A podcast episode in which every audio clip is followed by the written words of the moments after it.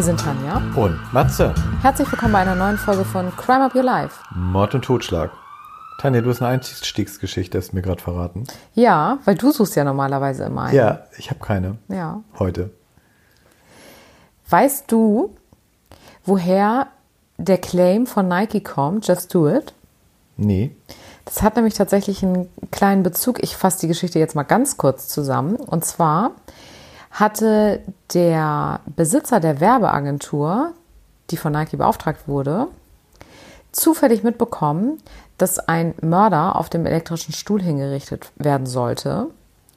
Und seine letzten Worte waren, let's do it. Und er hatte zu dem Zeitpunkt den Auftrag von Nike bekommen und das hat ihn inspiriert zu dem Just Do It. Ach so. Da kommt das her. Auch cool, ne? Mhm. Also manchmal werden da Brücken gebaut, das ist schon ein bisschen makaber ja auch. Ist ne? so, fand ich auch. Ja. Ja, Tanja, heute bist du auch dran mit deiner ersten Geschichte. Ja. Oder mit deiner Geschichte. Du hast ja nur eine. Ich habe nur eine und ich habe heute eine etwas längere Geschichte. Ja, dafür habe ich eine kürzere heute. Dann passt das ja. Und zwar gehen wir in das Jahr 1970 und wir gehen nach Kalifornien am 22.03. Die Kathleen Johns ist mit ihrem Auto unterwegs. Sie ist im siebten Monat schwanger und hat ihre zehn Monate alte Tochter mit im Auto. Und sie merkt, dass ihr die ganze Zeit ein Auto folgt und hupt. Du hast es immer mit Autos, die Ja. irgendwie verfolgen. Hat mich auch an, an das letzte Mal erinnert, Ja. das stimmt. Irgendwann ist das Auto neben sie gefahren und der Fahrer hat ihr mitgeteilt, dass ihr hinterer Reifen locker ist. Die sind dann beide an den Straßenrand gefahren und er hat seine Hilfe angeboten, hat da so ein bisschen dran rumgewerkelt und dann ist sie wieder losgefahren. Fünf Minuten später ist sie wieder liegen geblieben. Er, der Retter, bietet also an, die mitzunehmen. Und weil er jetzt ja schon vorhin so nett geholfen hat, steigen sie auch ein. Er wollte sie zur nächsten Tanke fahren und fährt auf einmal an der Tanke vorbei. Und als die Kathleen fragt, warum er nicht angehalten hat, sagt er, ich werde dich und dein Kind töten. Und die ganze Fahrt dauert fast drei Stunden und er wiederholt diesen Satz immer und immer wieder. Und die kann nicht raus da, bei einer Ampel mal oder so. es, es kam überhaupt nicht dazu, dass der angehalten hat. Bis auf einmal da eine Baustelle oder ähnliches war. Auf jeden Fall musste er einen anderen Weg einschlagen und er musste kurz anhalten. In dem Moment hat sie ihre Chance ergriffen, hat ihr Kind geschnappt, ist rausgesprungen und ist weggerannt. Und da war eine Wiese und sie hat sich im Gras versteckt und zwar so lange, bis er aufgehört hat zu suchen. Und da habe ich mich gefragt, wie das geklappt hat, weil die muss ja so leise gewesen sein. Und die hat ja ein zehn Monate altes Kind mit dabei gehabt, ne? Klar. Die, Dass das geklappt hat. Auf jeden Fall ist er irgendwann gegangen. Sie ist wieder an die Straße gelaufen, wurde von einem Auto mitgenommen, dass sie sich da auch getraut hat, nochmal in eins einzusteigen. ja. Und der Autofahrer hat sie zur Polizei gefahren. Und dort macht sie ihre Aussage, beschreibt den Fall und läuft an der Wand vorbei und sieht ein Fahndungsfoto und sagt, der war das. Ja. Und der, der da an der Wand hing, war der Zodiac Killer. Bis heute weiß man nicht 100%, ob dieser Fall tatsächlich auf den Zodiac Killer zurückzuführen ist. Allerdings gibt es den einen oder anderen Anhaltspunkt, da komme ich aber später noch mal kurz dazu. Und um das gleich vorwegzunehmen, wobei du wirst es vermutlich auch wissen, bis heute ist nicht 100% geklärt, wer der Zodiac Killer war. Die Fälle sind im Grunde nicht aufgeklärt. Er selbst hat in Briefen behauptet, er hat 37 Morde begangen. Die Polizei bestätigt sieben. Am 4.7.1969 waren die 22-jährige Darlene und der 19-jährige Mike mit dem Auto abends unterwegs.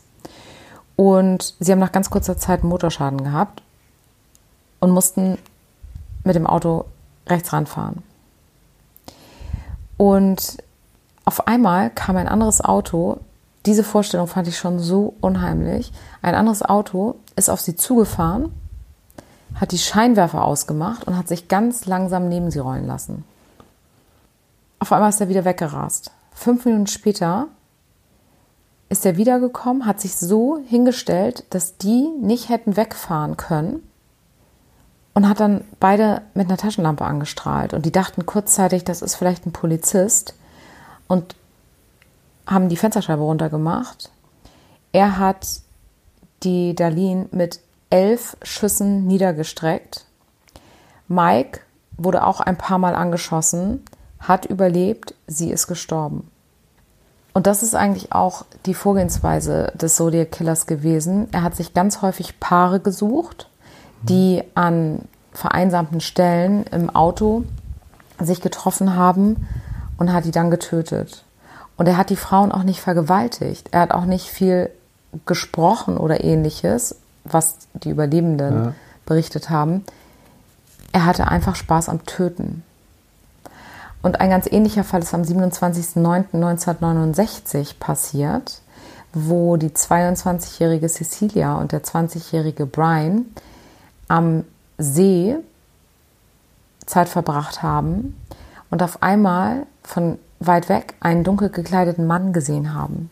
Der kam immer näher und dann haben sie gesehen, der hatte eine Kapuze an, so eine schwarze Kapuze, die ging ihm bis zur Taille und da waren nur Schlitze. Das ist auch gruselig. Ne? Total gruselig für seine Augen und für seinen Mund. Und auf seiner Brust war dieses Zodiac-Symbol. Und er kam immer näher und näher. Und als er ganz nah war, konnte der Brian sehen, dass er eine Pistole in der Hand hatte. Er forderte dann Geld und Autoschlüssel. Die haben sie ihm erstmal gegeben. Und irgendwann hat der Brian gesagt, ist deine Pistole überhaupt geladen? Und der Zodiac Killer hat ihm seine geladene Pistole gezeigt, hat ein Messer gezückt und hat dann mit dem Messer auf beide eingestochen. Aber sie haben dann ja überlebt. Sie waren gefesselt, konnten ihre Fesseln lösen und auch hier starb leider die Cecilia. Der Brian hat überlebt. Mhm. Und hier geschah das, was diesen ganzen Fall so bekannt gemacht hat, zum zweiten Mal. Denn auch bei dem Mord, den ich gerade davor erzählt habe, hat der Zodiac Killer bei der Polizei angerufen und einen Doppelmord gemeldet und sich dazu bekannt. Und auch dieses Mal ist das so gewesen, ja. dass er bei der Polizei angerufen hat, gesagt hat, er hat einen Doppelmord begangen und beschrieben hat, wo die Leichen liegen. Und diese Interaktion mit der Presse und mit der Polizei hat den Zodiac Killer eben so bekannt gemacht. Mhm. Es gibt noch zwei, drei andere Morde, die höchstwahrscheinlich ihm zugesprochen werden können. Die lasse ich jetzt aber mal außen vor, denn sonst wird es wirklich zu lang. Einen Fall möchte ich aber noch kurz erzählen, weil der gleich noch wichtig wird. Am 11.10.1969 steigt vermutlich der Zodiac Killer in ein Taxi in San Francisco. Nach kurzer Zeit erschießt er den Taxifahrer von hinten, indem er die Pistole an seine Wange hält und abdrückt. Aber warum? Das ist eben die große Frage. Da komme ich gleich nochmal zu. Weil das vielleicht die Taxe haben wollte. Er hatte Spaß am Töten. Ja, stimmt, hast du erzählt. Kurze Zeit danach war natürlich helle Aufruhr auf den Straßen und Zeugen wurden befragt etc. Und fälschlicherweise wurde an die Polizei gemeldet, dass der Täter Afroamerikaner ist. Und wie der Zodiac Killer später selbst in einem seiner Briefe erzählte, war er an dem Abend kurz davor, gestellt zu werden. Denn er floh vom Tatort und wurde von der Polizei festgehalten. Aber er ist weiß und da die Polizei die Information hatte, dass der Taximörder Afroamerikaner ist, wurde er nicht weiter befragt und weitergelassen. Und der Beweis, dass diese Geschichte stimmt und der Zodiac Killer wirklich zu dem Zeitpunkt dort war, den hat er selber geliefert, indem er mehrere Briefe verschickt hat, wo blutverschmierter Stoff mitgeschickt wurde. Und das waren Teile von dem Hemd des Taxifahrers. Ah, okay. Und das konnte die Polizei auch nachweisen. Das heißt, er hat nicht gelogen.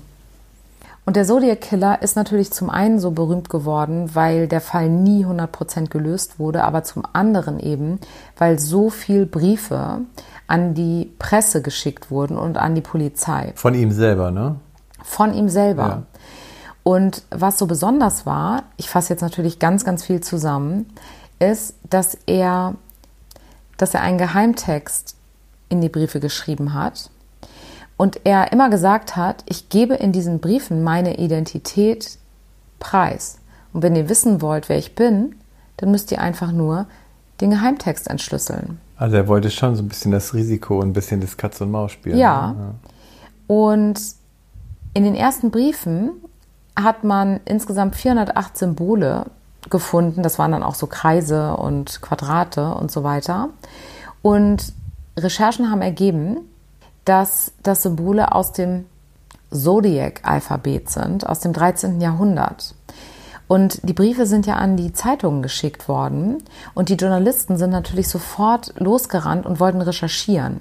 Und unter anderem haben die in San Francisco in den ganzen Bücherhallen versucht, dieses Zodiac-Alphabet zu bekommen. Alle Bücher waren gestohlen oder verschwunden. Ob er da auch hintersteckte, weiß man nicht, ne? Genau. Nichtsdestotrotz haben ganz, ganz viele, weil das ja auch in den Zeitungen veröffentlicht wurde, mhm. ganz, ganz viele sich daran versucht und ganz normale Bürger haben die Texte eben zum Teil auch entschlüsseln können. Im ersten Brief wurde Folgendes entschlüsselt. Ich töte gerne Menschen, weil es so viel Spaß macht. Viel mehr Spaß als Tiere im Wald zu töten, weil Menschen zu jagen viel gefährlicher ist als die Jagd auf irgendein Wildtier. Es ist das Aufregendste, was ich je erlebt habe. Viel besser als ein Mädchen zu bumsen und das Allerbeste ist, wenn ich sterbe, werde ich im Paradies wiedergeboren und die ich getötet habe, sind dann meine Sklaven. Ich werde euch nicht meinen Namen verraten, weil ihr dann versucht, mich zu hindern, noch mehr Sklaven für das Leben nach dem Tod zu sammeln. Das hat er im ersten Brief gesagt, er hat aber später häufig angedeutet, dass man seine Identität über diese Geheimbotschaften entschlüsseln ja, Wollte ich gerade sagen, da war ja jetzt noch nicht viel draus ja. zu lesen. Ja. Hat er das denn getan in den, in den anderen Briefen? Die Identität weiter preisgegeben von sich selbst? Seine Identität konnte nie geklärt werden, ja. denn da, wo angeblich die Symbole waren, die seine Identität, seinen Namen etc. preisgeben, das sind die Teile in den Briefen, die bis heute nicht entschlüsselt sind. Ah. Er hat dann ja die Briefe mit dem blutbefleckten Stoff auch verschickt und hat auch in den Briefen unter anderem von der Entführung erzählt. Und die Entführung, die ich am Anfang erzählt habe, die war ganz unprominent veröffentlicht worden in so einem ganz kleinen Blatt in diesem Dorf dort. Ja. Und deshalb sind die Ermittler eben davon ausgegangen, dass das wirklich stimmt, was er gesagt hat, dass er das war. Denn ansonsten hätte man das gar nicht mitbekommen, wenn man da nicht Teil von gewesen wäre. Er hat auch in den Briefen häufig Täterwissen genannt, um zu beweisen, dass, dass er das wirklich ist. ist ne? ja. Ein Teiltext wurde nach 51 Jahren, erst im Jahr 2020, entschlüsselt. Das haben sich ja ganz viele aufgrund dieses Mysteriums zusammengeschlossen. Und das möchte ich auch noch mal kurz vorlesen. Ich hoffe, dass ihr bei euren Versuchen, mich zu fassen, viel Freude habt. Das in der Fernsehshow war ich nicht. Er hatte in einer, angeblich hatte der Zodiac Killer in einer Fernsehshow angerufen. Das hat er hiermit dann revidiert, dass er das nicht war. Das in der Fernsehshow war ich nicht, was einen Punkt von mir aufwirft. Ich habe keine Angst vor der Gaskammer, weil diese mich noch schneller ins Paradies befördern wird weil ich nun genügend Sklaven habe, die für mich arbeiten, wo keiner sonst welche hat, wenn er im Paradies ankommt, so dass sie alle Angst vor dem Tod haben. Ich habe keine Angst, weil ich weiß, dass mein Leben nach dem Tode im Paradies ein einfaches sein wird. Und das wurde eben erst vor zwei Jahren entschlüsselt. Er hat dann in vielen Briefen Attentate angedroht er hat beispielsweise mit einem Bombenanschlag gedroht. Er hat häufiger gedroht, einen Schulbus in die Luft zu sprengen und hat damit versucht, die Presse auch so ein bisschen unter Kontrolle zu bekommen. Ja. Und in Teilen hat das auch geklappt. Wenn er beispielsweise gesagt hat, wenn ihr meinen Text nicht auf der Titelseite veröffentlicht, dann werde ich einen Schulbus in Luft sprengen. Dann hat das dazu geführt, dass die Presse in Teilen dem nachgekommen ist und dann eben die Verbrechen auch nicht begangen wurden, sodass man davon ausgeht, dass er das wirklich auch beobachtet hat. Was ich dann noch im Zusammenhang mit der Presse ganz interessant fand, war, dass er am 28.10.1970 eine Karte an den Journalisten Paul Avery verschickt hat und ihm gedroht hat. Er hat ihm eine Karte geschickt, da stand drauf Kuckuck, du bist dem Tod geweiht. Und der Paul Avery hat behauptet, dass ihm das überhaupt keine Angst gemacht hat. Aber er und ganz, ganz viele Journalisten in seiner Redaktion haben sich so Anstecknadeln gemacht, wo drauf stand, ich bin nicht Paul Avery. Ja. Und er hat sich auch eine Waffe besorgt. Also ich denke, ein bisschen Angst hat er offensichtlich schon gehabt. Ja. Im Jahr 1974 kam dann der letzte Brief des Zodiac Killers und danach hat man nie wieder was von ihm gehört. Es gab ja jetzt einige Zeugen, die ihn beschreiben konnten, die zwei überlebenden Männer und die Frau, die die Entführung überlebt hatte. Die haben ihn alle recht ähnlich beschrieben und es gab zu der Zeit einen Haupttatverdächtigen und zwar den Arthur Lee Allen. Allerdings konnte bei ihm nie DNA nachgewiesen werden und im Jahr 1992 ist er verstorben, sodass er als Haupttatverdächtiger eben nie ganz ausgeschlossen, aber auch nie bestätigt werden konnte. Mhm. Im späteren Verlauf haben sich ehemalige Polizisten, Staatsanwälte und Beamte vom FBI quasi nach ihrer Tätigkeit zusammengeschlossen als sogenannte Casebreaker, die haben sich zur Aufgabe gemacht, Cold Cases zu lösen. Und die haben ganz groß verkündet, sie hätten den Zodiac Killer enttarnt. Sie behaupten, es ist Gary Francis Post, der ist 2018 verstorben. Und sie haben sich insbesondere auf die Narben auf der Stirn bezogen, denn die hatte sowohl er als auch laut Zeugenaussagen der Zodiac Killer. Einige andere Punkte aus den Briefen haben angeblich auch noch darauf hingedeutet, sodass sie eben wirklich gesagt haben, wir haben den Zodiac Killer enttarnt. Das letzte, was das FBI dazu allerdings gesagt hat, und es ist eine offizielle Stellungnahme, ist, der Fall bleibt offen.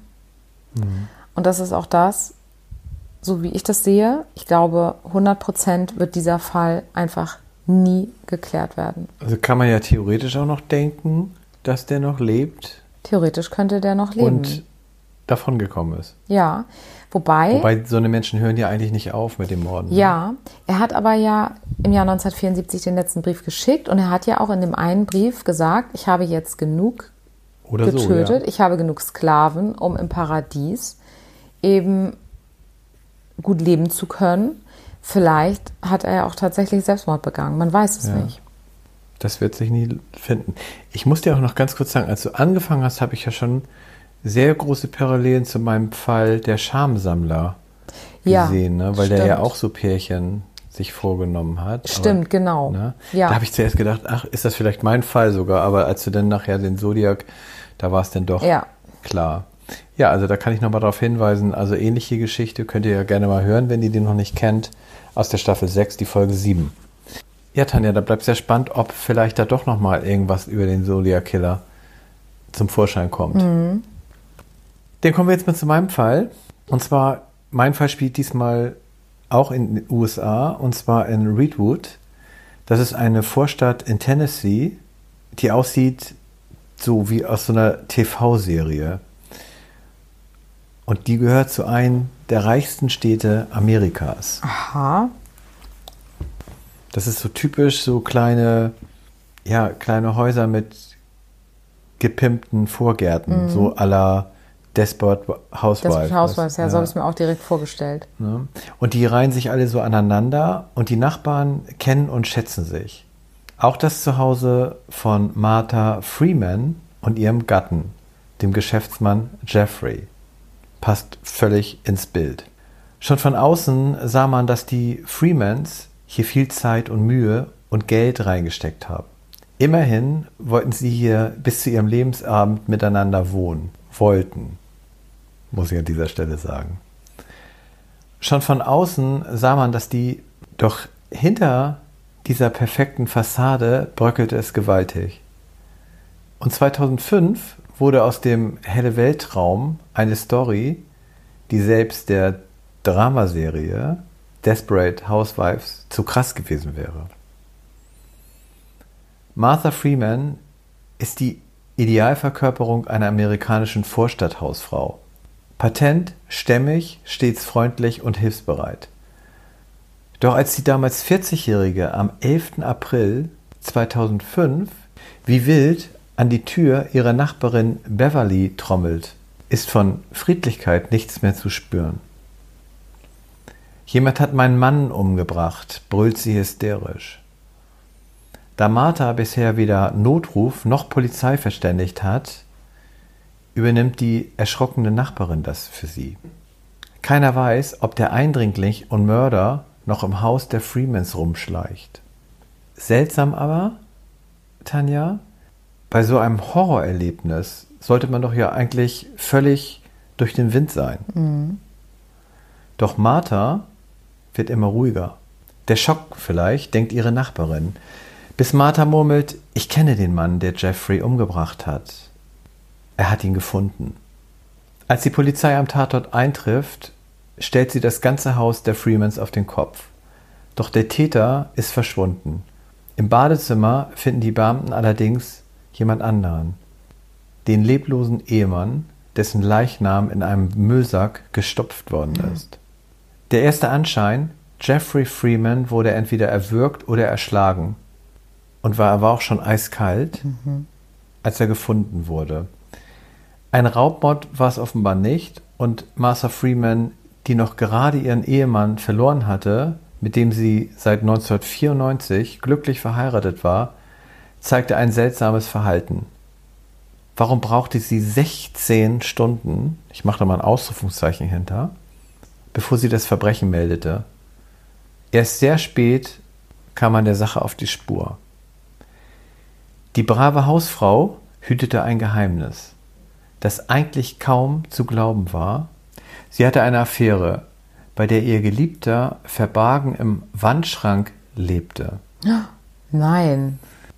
Monatelang betrug Martha so ihren Jeffrey mit Rafael de Jesus Rocho Perez, 35, der als illegaler mexikanischer Einwanderer nach Brentwood gekommen war und den sie auf eine Feier zum 4. Juli kennengelernt hatte. Musst du dir mal vorstellen, der die ganze Zeit da im Wandschrank gelebt. Unglaublich. Und Zeugen immer wenn der Mann weg war, haben die sich da vergnügt. Genau. Zeugenaussagen ermöglichten, dass die Polizei den Mann auf dem Dachboden eines Nachbarhauses festnehmen konnte. Äh, Rocha Perez hatte offenbar ein Fable für Verbergen. In seinem knapp einem Quadratmeter kleinen Wandschrank, Versteck in dem Haus, fanden die Ermittler Decken, Kissen, eine Spielkonsole, unzählige Pornoheftchen, Essen. Er hatte sich das da richtig gemütlich gemacht. Das gibt's ja nicht. Ist das nicht heftig? Und bis zu dem verhängnisvollen Sonntag im April 2005, was da genau geschah, darüber würde sich Martha und Raphael später vor Gericht widersprechen. Mhm. Das Geschehen wird aber inzwischen so rekonstruiert. Ich fasse jetzt mal kurz zusammen. Als der Ehemann abends von der Arbeit heimkam, vernahm er ein lautes Schnarchen oh aus dem Schlafzimmer. Doch das Geräusch stammt nicht von Martha, die im Ehebett lag, sondern aus dem Kleiderschrank. Was für ein Schock musste er für den Ehemann gewesen sein, ne? Aber das darf ja dann, das bedeutet ja, dass er nie an den Schrank gegangen ist sonst. Nee, an den Schrank nicht. Als sie den öffnete und darin den jungen Lover seiner Frau entdeckte, obwohl es Probleme in der Ehe gab, liebte Jeffrey seine Martha. Und Gewalt war überhaupt nicht seine Sache. Und trotzdem befahl er energisch, dass Marthas Gigolo sofort aus dem Haus verschwinden solle. Ja. Und er drohte mit der Polizei. Und das war natürlich für Raphael das Reizwort. Wutentbrannt packte er Jeffrey am Hemdkragen und zwang ihn mit vorgehaltener Waffe ins Badezimmer ins Obergeschoss. Darin geschah der Mord. Doch was tat Martha? Nach eigener Aussage hätte sie verzweifelt und verängstigt dagesessen und kannte sich angeblich vor Angst nicht rühren. Deswegen sollte sie auch erst 16 Stunden nach der Tat in der Lage gewesen sein, an die Tür ihrer Nachbarin zu klopfen. Zunächst glaubte die Polizei der Hausfrau, betrachtete sie als Opfer mit Eheproblemen und einer psychischen Erkrankung. Im Gerichtssaal war Martha Freeman daher zunächst nur als Zeugin geladen. Raphael dagegen wurde am 15. April 2005 des Mordes an Jeffrey Freeman angeklagt. Als Martha die Ereignisse schilderte, verstrickte sie sich jedoch mehr und mehr in Widersprüche. Mhm. Plötzlich wusste sie auch nicht mehr, warum sie erst so spät Hilfe holte. Da platzte dem Richter der Kragen und er unterbrach den Prozess und riet Martha, sich dringend einen Anwalt zu nehmen. Denn langsam würde klar, dass sie wohl an Mord beteiligt gewesen mhm. wäre. Mein erster Gedanke war nämlich, dass sie bestimmt auch die Person war, die ihren Mann dann in diesen Müllsack gelegt hat. Ja. Kurz darauf wurde auch sie des Mordes angeklagt. Raphael und Martha hatten getrennte Anwälte und jeder beschuldigte den jeweils anderen. Ein wichtiger Punkt, der für Martha Freemans Mitschuld sprach, war ein Anruf, der am Abend des 10. Aprils beim Festnetztelefon einging. Jeffreys Mutter war am Apparat, wollte mit ihrem Sohn sprechen. Das ist ja oft bei solchen Sachen, ne, dass da nochmal so Kommissar Zufall ja. ähm, einschreitet. Stimmt.